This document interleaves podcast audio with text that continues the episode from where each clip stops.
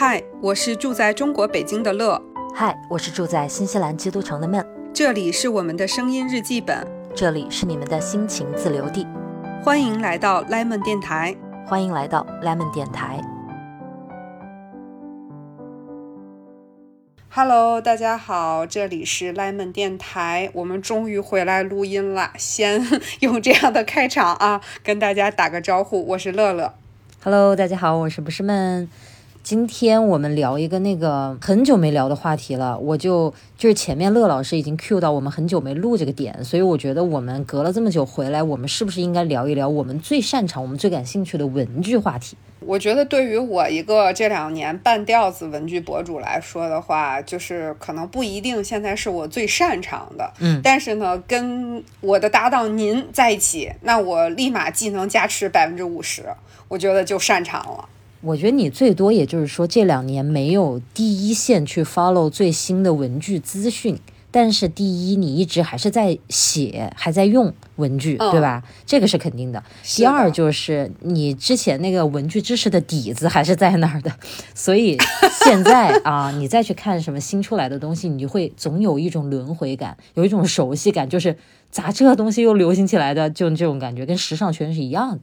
我们今天聊一个那个文具风向标，你一看你就你就有这个感觉的。到时候，在这周我们讨论要聊什么的时候，金梦老师提出这个建议之后，我当时还没有什么。就是实体的感觉，我就说那我就做做功课呗。然后刚才在我们准备开始录音之前，我就跟门老师说，我说这个功课不得了，一做就是一个让我花钱的功课。我就一边做功课一边加购物车。然后刚才在这个节目开始之前，我们两个人又开始自己先私聊了一段，然后就发现，哎，这个得买一下，哎，那个得试一下。就是这是一期预警一下，会让你花钱的。文具节目啊，请大家做好准备。大家做好准备，但是我觉得大家那个内心的感觉是很复杂的。一听到这句话吧，他有一种那种钱包感到酸楚的那种情绪涌上心头的同时，他内心也会有一阵狂喜，就是我太我可太想为文具花钱，你们赶紧说，你们要安利什么，你们赶紧来，对吧？好，好，好，那我们现在开始吧，请知名呃文具博主不是闷。老师来介绍一下我们今天要聊的这个文具话题的主题。好的啊，这个 拿过话筒，现在开始了。这个我们今天呢聊文具，其实是在文具方面很出圈的一个话题。就是日本每年会在年初那个时候去公布的一个奖项，叫做文房具屋大赏。有很多那种，就是它不是专门写文具方面的一些公众号、营销号，它每到这个时候，它都会专门去报道一篇这样的文章。然后往往呢，这一类主题的视频和公众号文章的点击率都会非常非常的高，所以还是一个话题度很高的一个奖项。我们也可以认为说，它还是蛮有一个风向标的一个感觉。就一旦哪个文具贴上了说文房具屋大赏得过奖，那肯定卖起来就比较容易了，就会有这样一种效应吧。所以我想，我们今天就从二二年获奖的这个榜单聊起，正好我们也都没有在其他渠道去聊过这个话题嘛。就是这个大赏，它真的是如孟老师所说，特别的出圈。就是我前两年，因为呃还是就是没有回归职场的时候，不是经常会呃发一些文具的话题嘛。然后，所以我有一些三次元的朋友，就是他们虽然就是不是咱们玩文具这么多的人，但他们也知道我喜欢文具，也玩文具，然后他们就会偶尔给我。甩一个什么公众号的一些链接，然后我记得，呃，当时就是发的最多的人，就是同时会有一两个、两三个人给我发的，就是这个每一年的这个大赏的榜单，就会跟我说，哎，你这些你是不是有？你是不是会买？就他们就会问我。是的，所以真的是很出圈，而且它其实话题度高在哪儿呢？它是一个文具，然后它做成像颁个奥斯卡一样。它里面分门别类，对吧？它有个这就像什么最佳电影奖、最佳外语片奖、最佳什么男女主角，它它也分什么最佳笔啊、本啊、胶带啊、剪刀啊、胶水啊，它都分得特别细，所以让人我觉得就普通你不了解文具的人，你看起来也会觉得很新奇。很有一种猎奇的感觉，然后会觉得天呐，怎么会有这样的设计，又奇葩又就很有日本人那个特点的感觉。所以我觉得我们今天就从这个榜单聊起，不管我们的听众是不是一个了解文具的人，我觉得这一期肯定是会有意思的。不都是不都是案例啊？我们肯定也会有吐槽。我们作为资深文具控，这有的东西我们一眼看过去就是，对吧？嘴角一抹这个邪恶的微笑，就这东西都得奖了。有一些不好听的话就已经 准备说出来了啊。顺着孟老师这一抹邪恶的微笑，我们先可以说一下这个二零二二年的这个最大奖，就是他每年的都有这么一个，就是不分。品类的，但它是最大奖的。对，今年这个二零二二年获奖的这个东西，我俩就是刚才哎这个开始之前，我俩就都先对这个东西表示了一下那啥，就起码骂了半个小时吧，委婉的说。然后我跟你说，就是这样的，我跟乐老师。关于这支笔啊，我们交流了半个小时。这半个小时里面呢，基本上就是这个不不是很好听的一些话都有讲出来。然后半个小时之后呢，我们俩纷纷挑了几支这个系列的笔加入了购物车。所以你们说我们俩这是什么病？我我们能先来聊一下这个产品好不好？来，乐老师给我们介绍一下这个最最厉害的大奖得主是来自谁？它是来自于樱花的一支，这个叫 Ball Design ID，是这样的一个系列。对，然后它是这个系列，对 Plus 版，对。然后呢，它有这个零点四和零点五两种粗细。然后关键是人家颜色特别多。然后这个颜色我们俩有话说，一会儿我们说啊，人家有很多的颜色，有这个纯黑。深夜黑、森林黑、黑茶、摩卡黑、神秘黑，你就说黑不黑？就反正很多黑。我觉得啊，就是反正如果我乍一听这个产品，你在念刚才这一段贯口，就是它的这些色号的时候，我就有一种感觉，就是你快给我闭嘴吧，都是黑，有什么意思？这么多黑，就是五十度黑。总之，这是它最最最与众不同的一个点，对吧？它应该打的是这个点。除此之外，这个笔也有一些那种附加的一些加分点，比如说它低重心啊，对对吧？比如说它的这个外壳的这个设计，它是个六角，然后是一个哑光的材质，上面金属做的哑光，整体看起来就比较感觉比较好一点，等等这样一些。但它最区别于其他笔的，应该是它这个墨的颜色，对吧？是是，它就是这个颜色会非常的。可可识别的黑会非常的多，就是嗯，如果想知道自己到底是不是色盲，可以都买来然后看一下，然后这些黑你都分辨出来了，那妥妥的眼神没问题。嗯，五彩斑斓的黑，反正就是就这个笔，它它得奖我可以理解，但是它得的是二零二二年的最大的那个大奖。这个点上，是的，我是狠狠的跟乐老师吐槽了一下，并且我还列举了往前倒倒数三年，我说看看之前都获奖的都是什么笔，为什么这一支笔它能获奖？我是觉得它获最大的这个大奖，我是觉得有一点点匪夷所思了。但是我们后来仔细又去找了很多他的介绍啊，他的别的一些图片，看着看着看着，我俩就把它加购物车了。哎，在这个神奇的这个转折点上，你能不能再再给我复盘一下是发生了什么？为什么我们俩吐槽了他那么久，然后把他还加购物车了呢？首先，我觉得我跟孟老师的第一感受是对于它的外观的这个感受嗯，就是你说我们都见过这么多文具，谁还没见过？好看的好用的文具呢，对吧？特别是我们又对日本的文具接这个了解这么多，谁还没有对吧？不知道点儿日本文具设计的小巧思呢，对吧？就所以从这支笔，首先第一个观感给我们从这个外观上来说，我俩就觉得，就是刚才我们就在说，孟老师说它有点像这个，就是你在某办事处办事的地方签字的那种笔。Yes，然后我就补充了一下，我说这个笔它就是那种丧失了性别感，就是特别的这个。中性可能突然间，这个在某个公众、这个公务谈判、商务谈判的场合上，突然间说：“大家好，我们达成一致来签字吧。”就拿出这么一支笔，就真的就是没有特别多的一些，嗯，你说大人的文具，我们也见过很多，它其实也有很多这种呃各种各样的一种，比如说机能类型的，然后商务感的或者什么样的，但这个笔我们就觉得从外观上。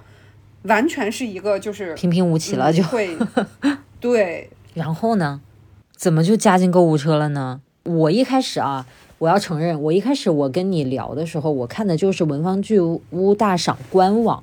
它的那个获奖名单，它获奖名单这个地方就放了一张图，而那个图很糊，看不太清楚，所以我看起来这个笔就更不那么好看。然后完了之后，我们俩聊着聊着，我们就越聊越觉得离谱，就说这笔能得最大的大奖，它肯定不能那么的平平无奇吧？然后我俩就分别在一些橙色的软件呐，一些嗯红色的书里面啊，就开始搜这支笔，然后就看到了一些。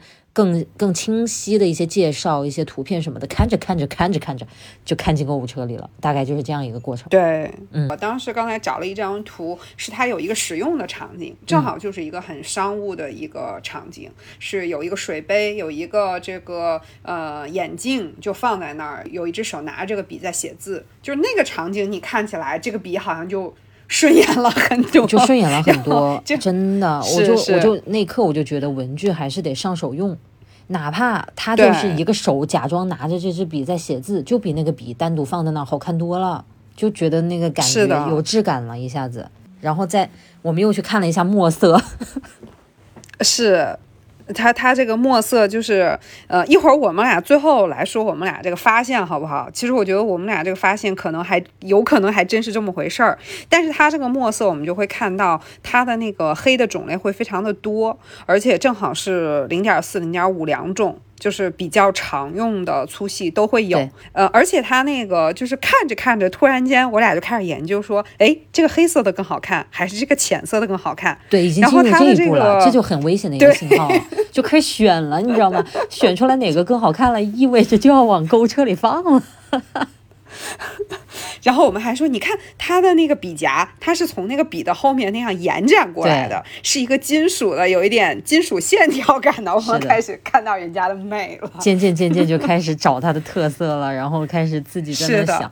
但确实，你看了他的照片之后，你去回想市面上的中性笔，它还是是有点特点的。它的这个外形，包括它的这个做哑光的这个感觉的。你你比如说三菱、百乐、什么斑马，他们有一些那个中性笔会更相似一些，这支笔就嗯明显跟他们就不太一样嘛，就不是那个塑料感那么重的那种，所以它还是有它的不同之处的。再加上人家又走一个五彩斑斓的黑，所以它的外观上肯定不会给你弄得很学生那种风格，它就整个一整个全部走全部走细节，走比较大人一点的感觉。所以想着想着就觉得。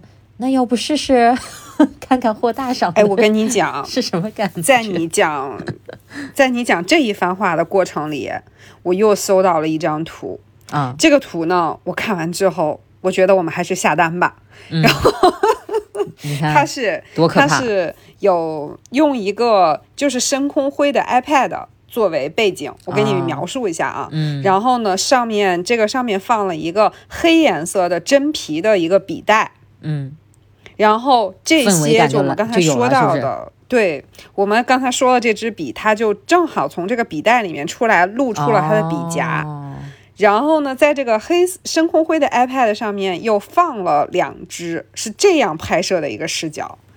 就有没有这么说吧？这支笔大概十块多一点，这个真皮的笔袋怎么也好几百。这 iPad 我就不说多少钱了，你看配件都上这个档次，那这个照片他能不给他太太身价吗？真的是了。我现在把这张图发给了你，请你打开你的啊绿色聊天软件看一下有没有看。就乐老师现在怎么可以欣赏这种直男的照片了呢？就他很商务呀。就还确实很商务，是那个气氛很不错。是的，是是，可以想气氛到位了。使用这支笔的目标群体是怎么样的一个风格的人群，对吧？对的，是的。所以我觉得这一支呢，我们值得我们去尝试。是的，值得尝试。而且我还想到一个点啊，嗯，就是在。因为它主要市场在日本嘛，就这些日本文具。然后在日本的那些上班族里面，他们还真的蛮喜欢把一支笔夹在那个衣服口袋那个地方的。所以那个笔夹露出来长什么样子，还是蛮，就是它是你形象的一部分。那这支笔的笔夹恰好还是比较特别的，对吧？它是比较有质感的一个金属银色、哑光拉丝那种银色的感觉，然后上面又有一小块凸起来，来表示你这个笔是什么颜色的，一个比较深的一个小色块，所以整个看起来还是蛮简洁，蛮有一点精英风啊。说起来。然后它的官网对它的介绍，其实里面它最后一句话有写，他说这个笔是始于他们家的那个高端的 Sakura Craft Lab 系列，就是我们前面 Q 到那点。这个我们俩刚刚其实也就是这点，其实是我跟孟老师在聊的过程当中，我们俩发现的。嗯。它，我们觉得它就是 Craft 那个系列的一个平民版，平民版可以这么说，价格是第十倍，差不多吧？是，得了，是的，是的，不止哦，那个比好几百呢，这个笔才十几块，两三百、三四百吧？是啊，有有有那么贵吗？差不多是吧？是的，是是，那便宜多了。我给大家这个复盘一下刚才的过程，就我们看到它这些颜色的时候，因为猫老师说这个到底这个是什么黑，然后我就去查了一下中文的翻译，人家那里面就有说这是纯黑，什么午夜黑，什么摩卡黑，然后对，然后我们就说，哎，它不是就像那个斑马的那个呃复古笔一样吗？王老师突然间提到说。那你不要忘了，还有它那个高级的黄铜的，当时不是也是出的这各种黑嘛？对，就是各种黑。然后我俩突然一下发现大悟。对，我的第一反应是我靠，那原来这个系列是抄的那个系列的。后来我再一想，人家是一个公司的，一个大师兄，一个小师弟。是的，真的，大家可以尝试一下，因为毕竟 Craft 那个系列真的蛮贵的。它其实更多的是在那个黄铜的那个材质和它对吧和它外观的那个上面。如果说真的很想去尝试这些颜色，然后又是一个大人用的一个中性笔，那这支性价比可就太高了。嗯，但是大家别以为我们这次是有谁赞助我们啊？没有，lemon 电台还还还在这个积极壮大中，还没走到那一步。我们还是等着 Lulu Lemon 给我们先赞助一下啊。文具方面的，我们先 暂时搁置一边。Lemon 先赶紧那个提上议程，这个真的是了，哎呀，差远了啊，差远了。反正这个呢，就是我跟乐老师，反正把这个笔加购物车了，大家自己看着办。是的。我俩先买，因为这个节目剪出来再上线，不还得有点时间吗？反正我俩先先搞一个试一试，对不对？对，我们先试一试。对对。好，说到这个大奖，这个大奖就是我们刚才介绍这支笔嘛。其实我发现这个文房具库大赏，它从一三年开始第一届到现在快十年了，它的这个大奖的得主啊，多数都是笔类。我觉得从这儿也看得出来，就是文具里面虽然品类多，但是说起来，大家似乎还是对笔是最重视的。或者说是用的最多的，就好像别的有一些说起来都是配件，但是笔、本子这种就给人一种主角的感觉，所以我就发现他们还是在这个方面是更精益求精，想要把天花板往上不断的在推的。所以你看出这么点小小创新都得大奖，你看多难呢，太卷了。嗯，是的。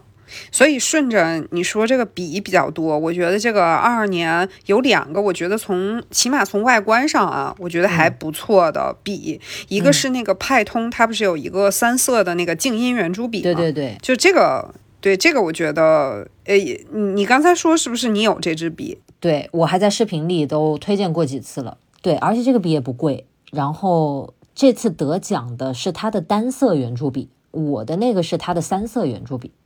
但是都是这个系列的，外观长得也很相似，然后这个笔的价格也蛮便宜的。呃，派通做笔这个方面是那粉丝无数了，就非常专业，做的非常好，这个就不用多说。圆珠笔好写的也很多，但它主要是它是个静音圆珠笔，你也不要觉得它一点声音都不发出。但是你想，一般圆珠笔不是啪嗒会有一个声音嘛？或者你三色圆珠笔你换颜色的时候。就不就是会很吵，然后你在一些安静的会议上或者图书馆就比较觉得不太方便，所以他这个笔他竟然考虑到这个点，它在里面做了一些小设计，嗯嗯把这个噪音给降低了。它也不是说完全没声音，但是会那个声音会哑掉非常多，所以这个点上面还是很多人买账的，觉得很不错的。然后另外这支笔，我觉得确实各方面做的挺平衡，价格也不高。这个笔我个人是喜欢的，我平时写日程用最多的就是这种多色圆珠笔和那种模块笔嘛。我现在用这个，是是我买的是这个橄榄绿色的这个，不知道它怎么念，叫 Calm 还是 Calm Me 啊？反正 C A L M E 就这个系列的，大家可以去搜一下。嗯，它是个复古感觉的那样一个造型，就这个好不好看就看个人喜好，但是这个笔的，我觉得性价比还是可以的，我个人还比较喜欢。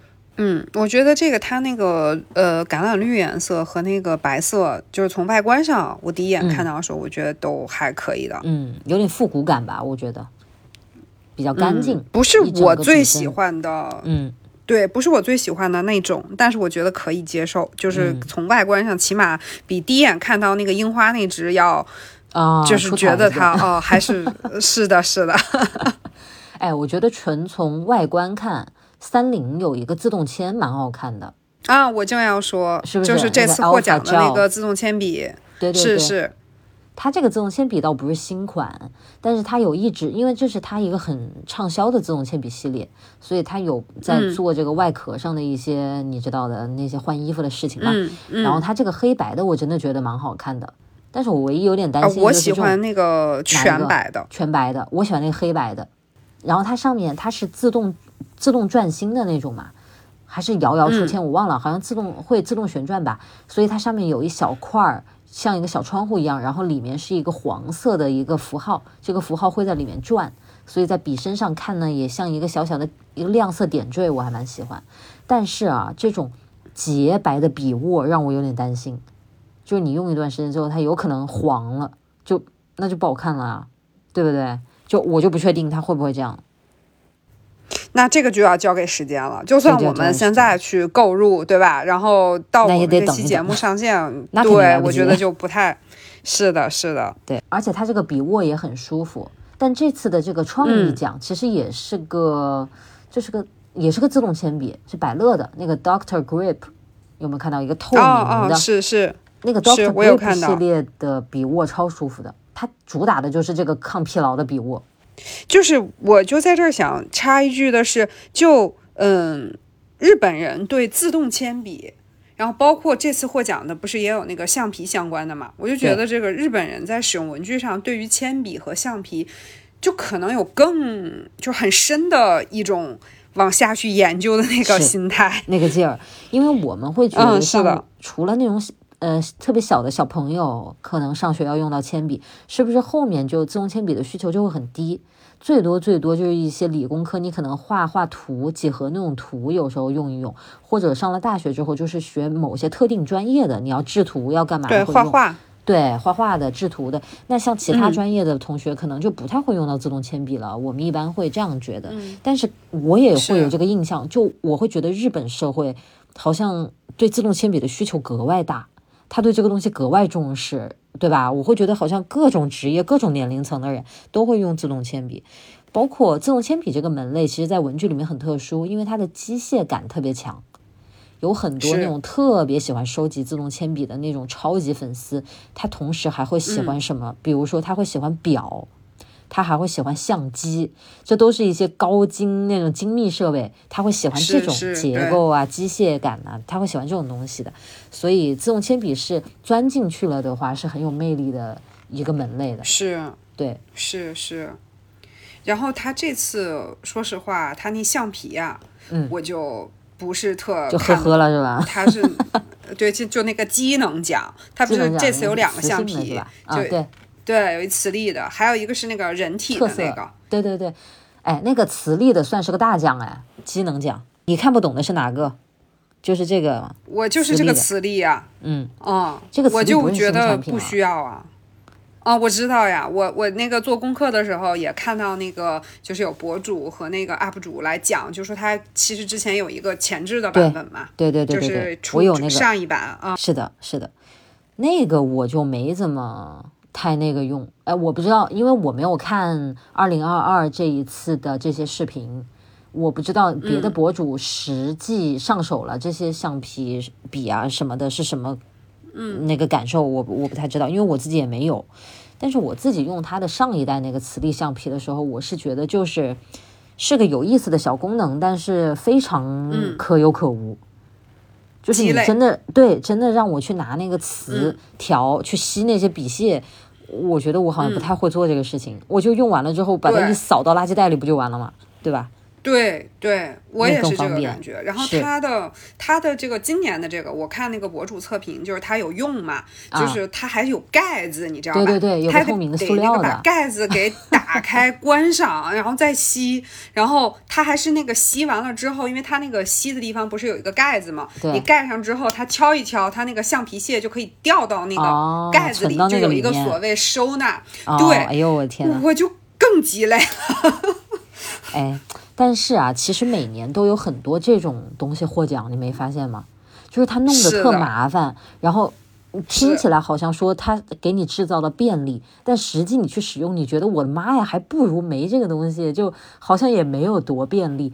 但是我又我又觉得，如果我是这个大奖的评审，我可能也会把票投给这样所谓的鸡肋而有创意的产品，因为还有厂商愿意做这样的东西，就。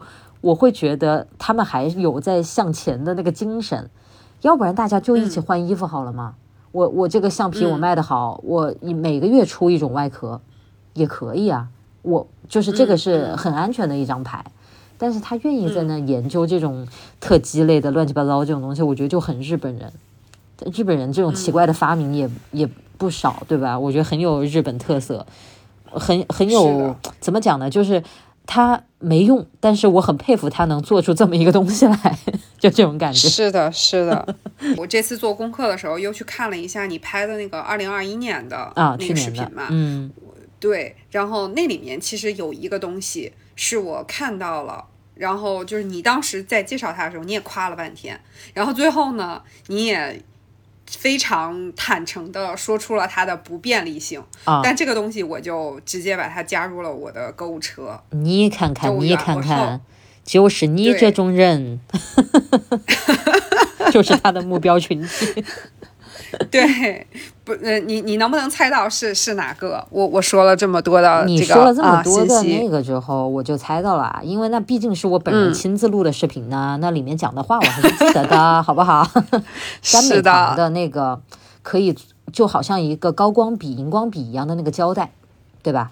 对，是是他那一年很炸的一个产品，得好多奖啊，不止这个呢，嗯。就确实像你说的一样，你说你切割吧，你还那个长短合适不合适，你还得练习一下。然后呢，你说你那个高光一下，你用个呃荧光笔，一笔就画了，是吧？一秒钟，对。然后，但是呢，你你又往前想，它确实有很多设计上的巧思啊。对，如果我不想在这上面写字，我就是把它弄一条贴上不就行了吗？而且它可以摘下。如果我这个东西。对，然后当时我看你那个时候，我还想到了一个使用场景，就比如说我在读书的时候，就虽然我有一书签，但是可能我这个书这一页上面字特别多，读到哪行我不是也可以拿它粘一下吗？不是正好做一个标记，做一个小标记。对，对呀，对呀，呃，确实照顾到了呃某些人在某些使用场景下的很细节的一些视角。对我特别能理解为什么，就是那个视频里面，我我亲自用了之后，我有讲出它的方便之处，也有讲出它的不便之处。之后还这个产品很火的，这个产品当当年各种断货的，为什么？它依然就是它卖的非常好，包括你看了之后，你还是会愿意把它加购物车。我特别理解这个点，因为这个产品的存在，让你觉得说我在阅读或者我在做标记的时候，尽管荧光笔诸多的便利之处，但是它也不是一个完美的存在。我还有那么百分之一、百分之二的需求没有被完全照顾到，但是这个产品它看见了我的那个需求。这个产品它也不完美，它可能还不如荧光笔，对，但是它恰恰是为我那个需求而生的，我就觉得这个点就值得我去购买它。它可能现在不完美，但是一旦它有初代的产品，它它也许以后就会进步嘛。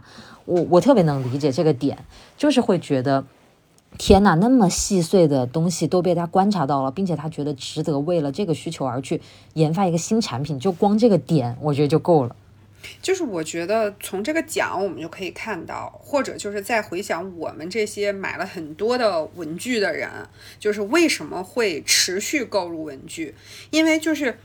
我们总有一个点认为现在手里的这个东西，或者真实的感受到现在我在用这个东西，它就有那么特别微小的一个不顺手的那个地方。嗯，然后可能新出的某一个东西，它就恰恰的就像杵到你最痒的那个地方一样，它就解决了你最痒的那一个点。而且有时候你都不知道你你是哪儿痒，你就觉得好像有点痒，你都不知道那个地方在哪儿。直到你看到那个产品，就觉得哎，对对对，就是这个点，对，就特别妙，是的，是。所以你看，就像那个我们俩刚才不是还在聊，就是呃，国誉的那个单词单词的卡，就是每年都在获奖呢，对对，是的。那他为什么会这样？因为我我今天看那个视频的时候，我发现当时说到那个时候，真的有，因为大家知道，就是学生确实还是属于文具的主力军，对。然后就看到很多人在那刷屏说，哦，这个我要买，这个我要买。我当时就是第一心想，其实本来想的是说，这个东西不是大家都有，早就有了，这个东西都对多少年了，嗯，对。然后他今年那个是因为他那个就是栓单词卡那里是一个皮筋，然后这个皮筋可以打开。然后可以把它一张一张的卸下来的同时，这个皮筋还可以翻转过来，把这个单词卡给那样勒起来，就是等于整合像像有一个本子的一个皮筋一样，就是是是。然后他就会很多人就刷屏说这个要买。后来我就在想，就是确实啊，如果你放在那个包里的时候，它是那样的一个环，很有可能你里边的那些纸会被岔开、折到，对不对？嗯，是的，就就他就。打到了某些人的某一些小点上，然后大家就会为了这个设计买单。我觉得这个真是设计的魅力。而且他之前有时候他用的这个环是个硬的嘛，他虽然那可能那个环也能打开，你也能把里面纸拆出来，但是就不方便。就你可以想象那个钥匙圈那种一个东西，它又不能像软的那么方便。然后他现在弄成一个软皮筋之后就好用很多。所以你说这个产品这么多年了，它还能。他这个创新还挺大，他想出第二个用途，还能把它拴着。其实之前我确实觉得它那么散着，虽然有个环，但是它下面是凌乱的嘛，它可以随意活动。我也觉得有一点好像需要被管理，把把它给怎么整合起来更整齐一点的那种感觉。但是我自己都没有这个需求，都没有强到要形成语言。直到他把这个新产品做出来，我一我一对比，我就会觉得，哎呀，真的。他好像又进步了，天花板又推高了，是吧就这种感觉。对，嗯，对，就跟那个他的线圈本，就是国誉的线圈本，他不是后来那个软线圈？对，我不记得是是不是今年也获奖，还是去年？二二他应该是也获了奖，是的，对吧？他那个软线圈，就这个东西，我原来读书的时候用的都是国产的那些线圈本嘛，然后顶多书包里一放，偶尔会线圈全歪了。对，而且写的时候真的很硌手呀。对，就它那个金属的，就特别硌手。然后没想到现在，对吧？有了软线圈，嗯，这个反正我是觉得他的获奖真的还是，我还是挺想说，就是呃，我记得你上次就咱们之前聊一期说，呃，我忘记是哪一期，就是最近的，就说其实呃。我们因为玩文具而认识的这波人，大家这个互相了解之后，会发现其实，在生活上是有一些讲究的点的人，嗯，所以可能就是大家对文具的这个细节的关注也是会比较多一些，所以可能这些获奖的东西就就是达到的就是我们这些人吧。其实我之前有一个观察，就是说，包括我们全都是玩文具的人，这里面也是有区分的。呃，越是对文具钻的深，就是他觉得我不是说钻的深的人就怎么好过钻的不深的人，就是说结果上看，那些那种入坑更深的这一帮人，他会对于文具更挑剔。换句话说，他对于细节的感受力更强。比如说很类似的产品放在一起，他能感受到里面的差别。但有的人他不会那么在意里面的差别，他笔就是写字嘛，就拿着写就好了，无所谓的。他觉得是就这些，你是个这样的笔握，又是那样的笔握，那对于我都没有区别，都是一样的，我不觉得有任何区别。有的人是这样子的，所以我觉得就是这种，尤其是小众爱好，你玩到后面，你入坑深的，玩了好几年还在玩的人，应该是对这种设计的细节的感知力会比较强一点的，在使用的过程当中会比较挑剔的这样一帮人。我觉得刚才我们聊这一类都是属于对呃设计的细节的一个关注。对然后我觉得就是这次，就包括每年其实都有。我觉得还有一类啊，我先说这个东西，我觉得可能它是属于一会儿咱可以说它叫什么类别啊？就是今年它不是有一个那个纸张的那个奖吗？嗯，就是叫大力职工，他们有一个那个那个笔记本的那个纸，说是为了这个呃发育的不健全人士专门设计的，视力障碍的，对对是是，对。然后其实它就是各种呃颜色柔和的彩色纸，色然后包括里面会有一些线，对，就是横线的本子。嗯但是它我们一般横线的本子是白纸，上面是黑线。它把这个白纸呢替换成了颜色很柔和的，比如说淡黄色、淡绿色这种浅浅颜色的这个底色，然后上面的横线可能也不是黑色，也是另外一种颜色。它和我刚才看那嗯。个博主展示是偏米白色的那种，哦，反正它就是跟嗯我们常规的那种蛮不一样的。但是你要说它、它特不一样也没有，就说起来它就是换了个颜色，但是嗯。人家这个理由一写出来，你就觉得绝了呀！人家看到了是。使用者群体里的那么小众的一一群人，视力障碍的这个人士，对吧？我觉得这个就不得了了，这个挺厉害的。然后包括今年还有一个东西是我特别想吐槽的那个东西，就是他放了一个笔记本儿，然后就是电脑笔记本儿，然后呢下面放了一个手账本，然后这个手账本摊开之后，它的长度正好跟笔记本的那个长度是一样的，一样。然后说。对，然后我我看他那个介绍说是，呃，疫情时代，因为大家可能这个在家办公会越越来越多嘛，就会使用笔记本，然后你的手账和这个笔记本会这样有一些配合，然后就为了这种场景，然后你这个本子刚好和你的电脑一样长，你在办公的时候就会很便利、很舒适对。，哎，我们一般的本子的那个尺寸。那个标注一般就是什么 A 五啊、A 六啊、B 五、B 六这样子，对不对？这一款笔记本的尺码标注是对应十三寸笔记本电脑，还是对应十五寸笔记本电脑？它都是这、哦这样标注的。它完全就是跟电脑去匹配的。我有这个本子，然后我现在我面前的是一个台式机，我当时就想，哎呀，嗯，会不会跟我的这个键盘就搭不上？因为我不是一个笔记本电脑。结果拿出来一打开，嘿，好家伙，一模一样的长度，特别吻合，一模一样。人家的尺寸不是量瞎的可好标的，，真的不是瞎标的，所以就就是我我可以理解有些强迫症会觉得很舒服，因为它视觉上嗯特别整齐啊，这个键盘和那个本子完全是一样，你就不用不用把它关上了，天天就开着。对。然后还有一个孟老师提醒了我，当时我没有看出他任何与众不同之处的。啊然后孟老师给了我一个点，我才发现哦，那他还有点东西，就是那个文具盒。小学生文具盒，我当时一看，我说，哎，这玩意儿不就是咱们小时候用的那种彩色文具盒吗？然后把笔一支一支放进去。后来孟老师给我揭秘，我才看懂，嗯就是人家这个文具盒的这个盖子折起来。是一个那种 iPad 的支架底座，可以把 iPad 架支在上面。对。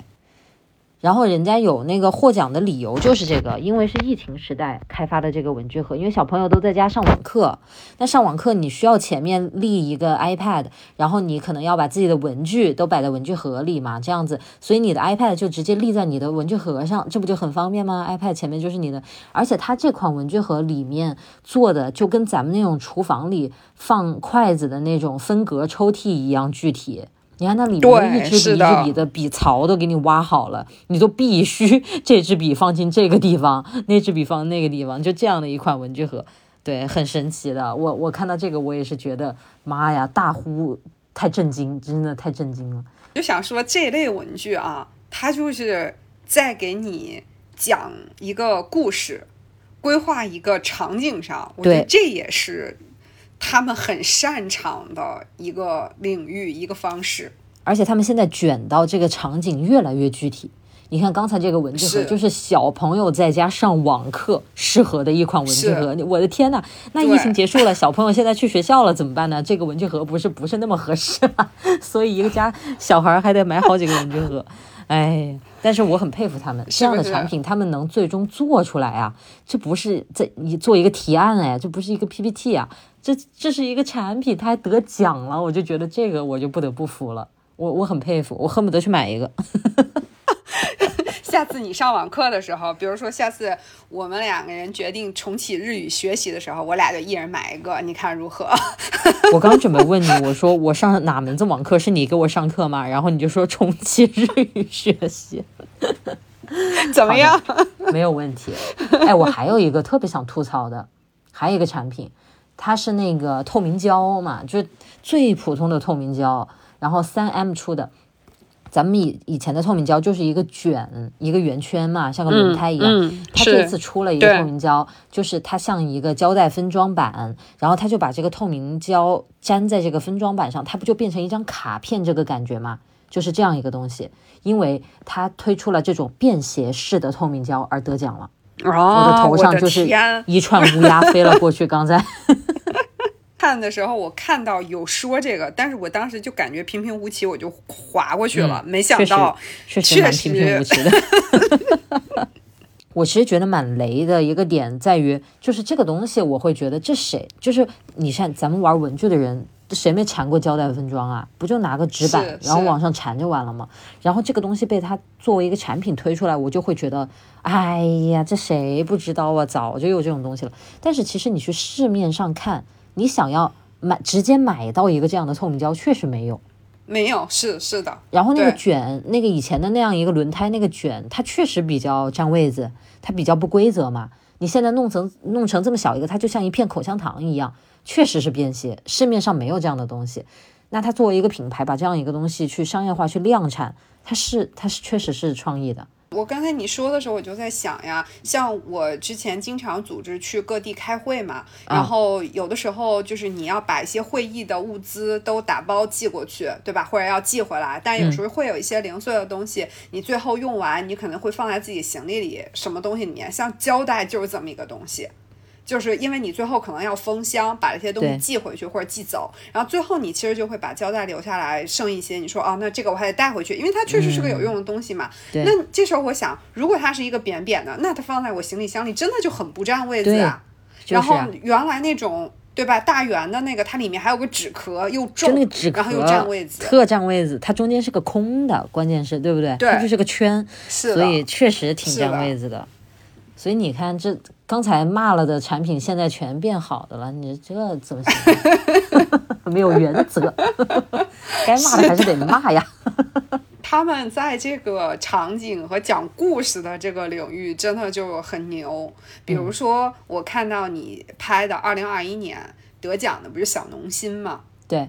然后他那个小农心，就是我当时看到你那个时候，我才恍然大悟。我说啊，原来他这么早就在搞这一套。就你当时讲了他三套，就是早上学习的、白天学习的、夜晚学习的。对我这我的妈，这也太爱说故事了吧？这个我晚上学习或早上学习还不能用一个色儿的笔了，这太会讲了。他当时推出这个之后，我就惊了，我就觉得文具圈要就是。要来一个小高潮了，为什么？因为这一套营销完全是美妆界的东西，美妆界那种早霜晚霜嘛，这个太熟悉不过的了。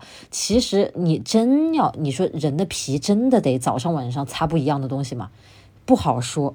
我觉真的觉得不好说。那你说早上晚上用不一样的笔，又又这个故事又有多难讲呢？不难，都好讲。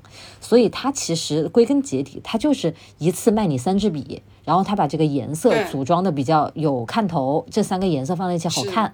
他给你做一个笔记的这样示范图，你觉得很棒。然后再加上一个，他他这次说这三个颜色是早中晚的学习，他。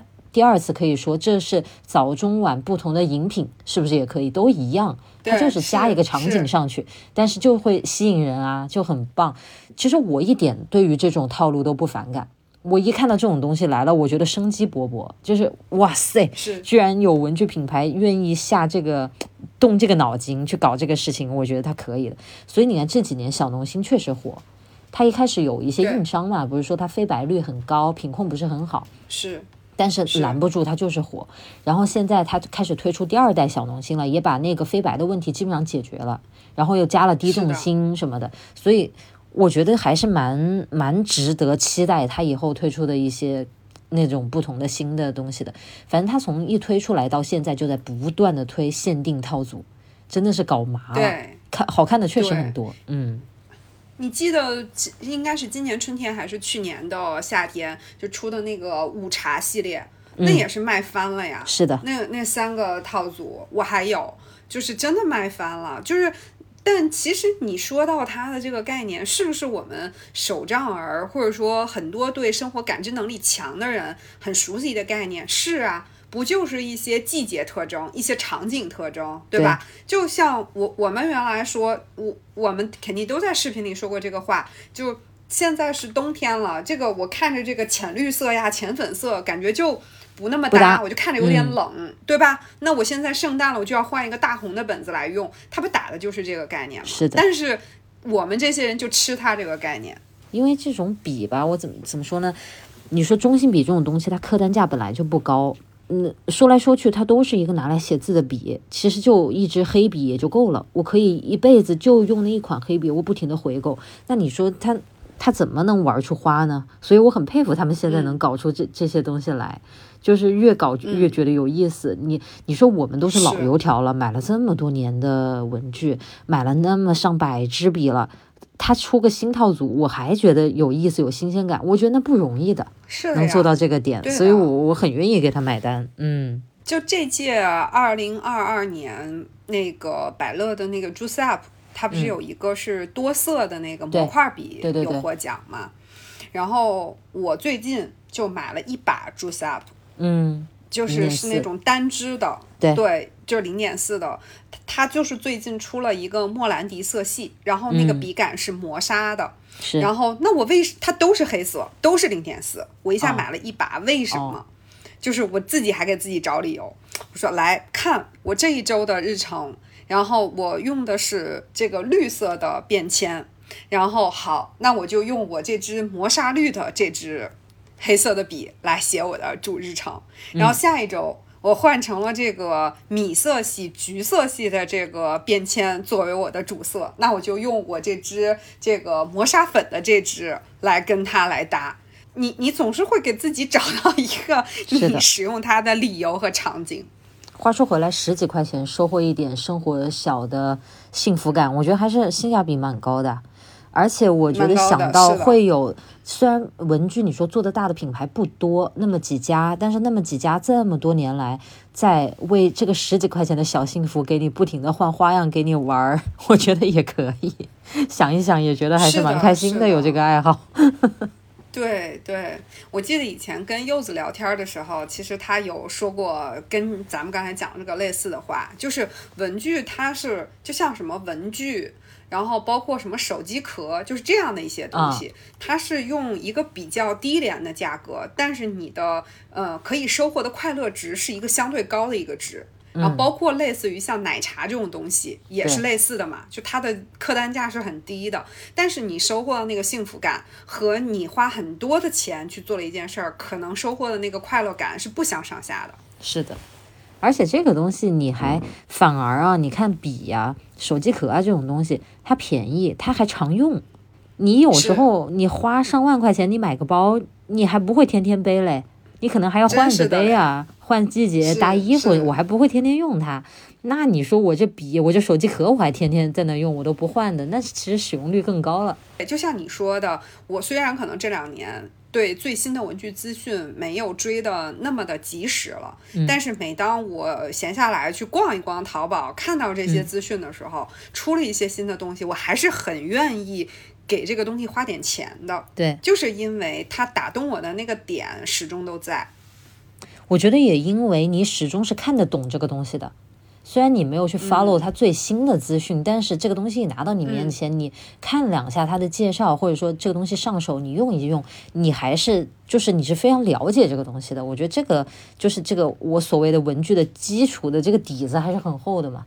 所以这这个不随着 最新的资讯而受影响。我觉得你那么多年一个手账儿的身份，那字都写了那么多了，对吧？这个感知力还是有的。我觉得我们本来今天还准备说聊好几届嘛，说从二零二二年的聊起，我们二零二二年也没聊几样，都聊了五十多分钟了。是，是是，反正二零二二年这些，就是刚才我俩在聊的过程当中，孟老师一开始跟我说，我觉得二零二二年这个我瞎了，好像都不是很行。对，你看我还给你美化了一下用词，结果聊到后面。哎，会发现哎，这个也不错，哎，那个也也可以试试，来买一下吧。哎，但是我觉得啊，就是你单看二零二二年，像咱们这么去聊，还是觉得它是有可圈可点的地方的。但我确实觉得前几年，我们以后有机会还可以往回聊，对吧？嗯，比如说零一呃二零二一年的、二零二零年的，往前这么几年的里面的东西更。我会觉得不像咱们今天这样，还得想一想去聊一聊，然后发现，哎，他好像在打一个很细的一个场景的某一类人群。我觉得之前推出的一些产品可能更有它的创意点或者说实用性，但是确实这个东西你说越往后就越难啊，这个创新它哪儿能成天有那么大的突破呢？这已经确实是很难的，所以很不容易了，很不容易了。我也觉得，就是我经常我就感慨一个点，就是说。你还别说他得奖，要我是这个公司的领导，你提出这个提案，我都不可能让你去真的实施生产，我觉得荒唐，就是这是想的个啥？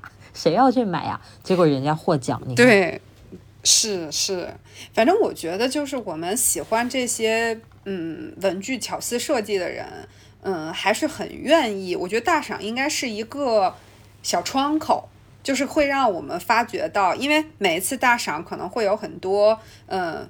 咱说文具的品牌少，但其实呢，各类型的也还蛮多的。比如说，我们今天其实也微吐槽了一下那个古川纸工嘛，就说他做那个信封和信纸那么多年了，突然就获个奖，然后不仅 对对对，然后就。我觉得它是一个小窗户，还是可以让我们发掘到每个品牌里很多很有意思的、很不一样的一些设计的点。我记得就是在疫情之前的最后一次去日本的时候，然后呢，我当时在应该是伊东屋吧，然后它国誉不是会有那么一小块儿的一个专门的国誉的一个展台嘛，然后我就去那块儿看到了一个日历，嗯，然后就觉得。你肯定有印象，然后咱们应该很多人也都看到看到过，就是它是一个月历，然后每天不是有一个日期嘛？它这个日期是用那个线线去拉那根线刺上的，对。然后你一拉这根，这天过完，你拉一根线，这个日子就没有了。对我当时就对那个设计印象极为深刻。是是是是，国誉他们是每年有一个那个文具设计的一个竞赛。那个产品是那一年得了奖的，所以他会把它进行一个小规模的量产。那个产品是很贵的，但是其实是像国誉在上海搞那个国誉的哈库那个展会，只要有那个日历，肯定是卖掉的。就是我觉得好的设计还是往那儿一放，大家还是买账。你像这个产品多么形象的展示给你时间的流逝感，对吧？对，那个数字本来在，你一扯给它没了，那个纸变白纸了，空白，那特别震撼。我觉得那个真的很棒，那个产品。但是呢，我又从一个角度觉得，就是这个产品是要我们。我我不知道这个话这个说说出来会不会好像说在划分人群啊？但是我真的觉得就是它是需要你有一些感对生活的一些感知力，你才会对这个设计有一定的认同感。否则别人可很多人看起来那这一个月历就是我就是看个日期用嘛。我相信有很多人会是这样，我就是看个日期用，它就是一个功能性。所以一定是对某一些的细节有感知感，对某一些的场景有一些嗯所谓的仪式感的一些人，才会对这些不同的设计场景特别的有认同感。是的，确实是这样。但是你说这样的一个产品能被那样的一个大的公司，我觉得一般做这种产品的是不是一些相对小而美的公司去做？独立设计师那种，对吧？那种感觉，studio 一个什么工作室做出来这种产品，但是它又是国誉这样一个大公司做，我就会觉得，嗯，还蛮有意思的。就是你往往会想到一些刻板印象，就是说这样的东西它总得层层审批。得怎么怎么样，就好像很有创意又不是那么实用的东西，会在这个过程当中会被扼杀掉。但是总之，这个东西呈现在了大家面前，我是觉得还蛮蛮有意思的。然后我今天在咱们录制视频之前，不是咱们说做那个做做功课嘛？你说你在做功课，我也赶紧去把那个网站打开，我也做一做功课。然后我就看到，你像那么几个牌子吧，比如说国誉啊、景宫啊，然后这国誉、景宫是年年在收纳类。基本上他们两家承包了，然后在比类那就不用说那几家三菱、百乐、什么樱花、派通，就那么几家斑马，对吧？是搞来搞去就是这几家，呃，无竹了。总之逃不出那么几家，反正很少听到有小众的牌子。其实这个给我的感觉是文房文房具屋大赏还是蛮像一个嗯比较正统的一个奖，它上面不太会有那种小众品牌。但是你仔细去一看呢，这些正经的品牌它也不是在划水，它这些产品也确实挺厉害，对吧？你说景工年年出那些收纳品，它还年年真的它能搞出不一样的来，就是一个文件夹，它就搞出不一样的来，哎，就特很特别，我就觉得还你还不得不服它，是不是？蛮有意思的。包括它的那个胶带，那个 Kita 这次不是又获奖了吗？它搞成了那个半透明的那种，对吧？我觉得可能就这个跟好的公司是一样的，就是它是有一个产品的创新力的，就它还是真正的有一些懂这真正懂这个产品，又愿意把心思花到真正的设计上，真正的提供好的产品给消费者的这样一群人在做一些决定，所以这个品牌。嗯，咱咱们刚才也说，就是这么多品牌，那这些品牌持续保持着活力，就是它的新品会获奖，它的老品在畅销，那还是因为它这个产品真的能打动人。是的，我我反正之前那几年疫情之前老跑日本，还接触过一些不同的日本文具品牌，在日本那边总部那边的一些工作人员，就我接触到的，不管他是负责产品设计的，还是比如说他是销售这一方面、市场这一方面，他不一定是参与设计这这个文具的，不管他是做什么工作的，都给我一种，当然他也可可能是装的啊，反正都给我一种他对于文具是有热情的。至少对于他的产品，他是很了解的。我觉得这个都不一定是大家都能做到的哎。我我不我不敢说，就是别的任意你选择一个文具品牌，你随便抽他一个人，你问他他们家的产品，他都能那么了解。我觉得这个是不一定的。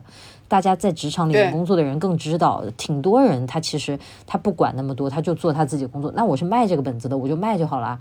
我管它是这个纸是怎么来的，我管它怎么装订，那些具体的我不用管的，对吧？之前咱们哎呀，这这又一下发散多了，我简单讲两句。在我做功课的时候，我看到景工获奖，然后景工的那个是一个什么产品我忘了，我就记得当时我去景工做了个采访，然后那个产品当时是采访的一部分，所以我印象很深。我就记得当时他们来了两个设计师跟我见面，两个女生。给我名片，他们的名片上面都有他们自己对于自己的一个自画像，就是我，你知道日本公司很古板那个感觉，很严肃，大家的名片都很商务的。景宫家那几个设计师就让我很眼前一亮，因为你知道设计师本来就有设计力，所以他自己做那个名片就很特别，很简单的几笔勾画，但是。跟他们真的长得很像，我当时就对着拿着看他们，一边看他们一边低头看那个名片，我就觉得好好搞笑啊，就印象特别深。对于他们，完了之后还他们那个公司意思，呃，公司的位置也挺有意思，在那个秋叶原旁边。因为他在那样一个地方搞个文具公司，又很很好的地段，对吧？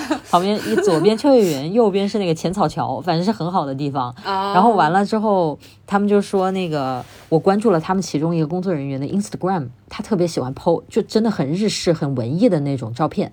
那他有一次就 PO 了一个说公司旁边的荞麦面是站着吃的，特别好吃，是百年老店什么什么的。然后我说，哎，咱们能不能去吃那个站着吃的荞麦面？他们说你因为一般我们这种属于外国过来的这种，他们一般会请我们吃那种蛮高级的东西，你知道吗？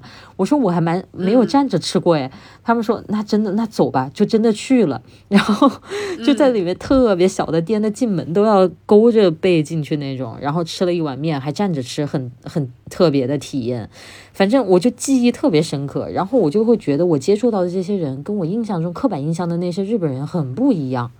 我就想，难道是因为他们是做文具的？就是会不会在这个里面，因为他们又是做创意的，可能一些产品开发的人，是不是会多了一一一丝这种很活泼的东西在里面？我也不知道。但是反正现在回忆起来就很很像是上辈子的事儿，就觉得好远。但是我看到这些文具，我我又想起这些事情，觉得蛮有意思。以后有机会我们再聊很多故事。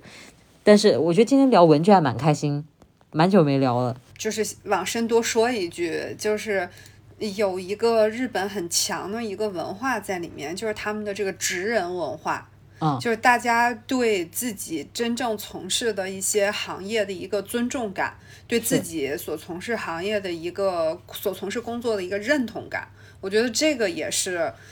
就是可能是他们文化当中，呃，不管是说有政府的这个故意为之的一些洗脑的一些东西在里面，因为我前一阵儿在看那个呃《东京贫困女子》，它里面是对一些低端职业是有政府一些有意而为之的这种洗脑感在里面。咱不管它，嗯，就是不是有这些东西，但总之这个部分我觉得挺让人尊敬的，就是包括这个日本的这种匠人的精神，京都那些随便。翻一下就是一个百年老店，它就专注做一个东西。我是觉得这种专注力和对嗯从事的工作、生产的产品的这样的一种精神，就这个我觉得是我们可以从这个角度来说，我觉得还挺让人尊重的。我觉得就看这个文具获奖的榜单，我觉得还是有生很有生命力、很有创造力的。是。就是的，是的，对吧？我会觉得，如果真的是以完全是向前看那个 money 那个钱，如果完全是向前看的这样一个指导方针，就不会去觉得那种创新是有乐趣的，那你就不会去想那些奇奇怪怪的那些 那些创新的东西了。像那个什么可以放 iPad 的笔盒，就没有了，可能 是的，是的。反正就是，嗯，我觉得我们能从这些小的文具的小设计里面，甭管是呃刚才你前面有说到的那种，光是换换壳，还是说它真的增加了一些设计，或者是说，比如说像国誉今年的那个呃点点胶，只是个 Plus 版，结果又获奖了，强力点点胶，就不管，对，就不管它是哪一点吧，我觉得都还是。我觉得我们这些人能看懂这个，能在这个里面收获快乐，我觉得还蛮幸运的。就是从很小的事情上收获快乐，蛮幸运的一些人。我觉得换句话说，就是我们这群爱好者很幸运，有那样一些品牌在努力的给我们制造新鲜的玩意儿，让我们去，让我们去获取，就让我们去见识也行。我们不用都买，我们每年就看看这个榜单也蛮开心，就聊一聊也蛮开心的。然后同时，我觉得这些。品牌也很幸运，因为有我们这样一群看得懂他们东西的人，你做出来了这么怪的东西，我也觉得有亮点，可以。我觉得你很棒，你继续，对吧？我觉得我们互相都是彼此成就。你看这一下子这高度，而且我们孟老师现在也是这个文具行业的从业者，我觉得从一个角度上来讲。也也不不不夸张嘛，就是不管是你设计的一些小文具，还是设计的泡手杖，那确实也是包括你生产的这个视频的内容，你都是这个行业的一个从业者，我觉得你应该也蛮开心的。我我我不知道，这疫情搞得我也不能去这个。逛什么女子博呀啥的，我都不能去。你说这个搞的真的是了，又回到这个话题了，是吧？哎，二零二三年泡手账火爆销售中，大家赶紧的啊！对呀，你看我这引了半天，就是往这上面引，然后你给我来一个，我不能去日本。哎，朋友们，就是你说不对词吧，就觉着是还挺有默契的，结果不对词就成这样了。哎，朋友们，就晚了两秒接他的梗，他就气死了。你看这，哎。哎呀，我也是没办法了。友谊的小船说翻就翻，说翻就翻，还好这河也不深，翻了也就站起来，那水只到膝盖，没事儿。我们差不多了，我觉得今天咱们俩要各自再去清空一下购物车了，这一下又加了好几个东西，这不得了。是的，是的，就哎，大家老说要我们 Lemon 电台多聊文具，我觉得也不能特多聊。你说这聊聊文具，我俩还得花点钱，这凭啥呀？对呀、是吧？自己先啊，叫什么？上帝一千，自损八百。真的，就是这回事。呃，不过就还挺好，就是又可以这个追踪一些喜欢的新闻剧，应该还是一件蛮开、蛮开心的事情。是的，呃，是的特别是这个孟老师，然后最近这个创作激情和创作欲望都还可以啊。我哎觉得这个后面买完之后，应该可以期待一下试用。然后包括我前一阵儿还。我不是还跟你说，我还录了一个文具视频，结果嗯我到现在都没剪辑。我都不知道说啥好了。哎呀，这真的是了。行，我觉得我们的关注点还是回到这个我们这期的内容上，就是还是在聊一些很开心的，我们就是很关注的一些文具，然后就是希望，嗯，就是大家如果没有关注到，也可以和我们一起。就是我们聊到你觉得有意思的，你也可以买一下，尝试一下，可以跟我们交流一下，就还挺期待大家，包括以前的一些文具大赏，你们买了什么，然后用了什么，觉得哪些很有意思，包括不是大赏里面的一些有意思的设计，也可以在评论区跟我们分享一下。是，那期待大家这个多多发言。那我们今天就先聊到这里啦，下期节目再见喽，朋友们，拜拜。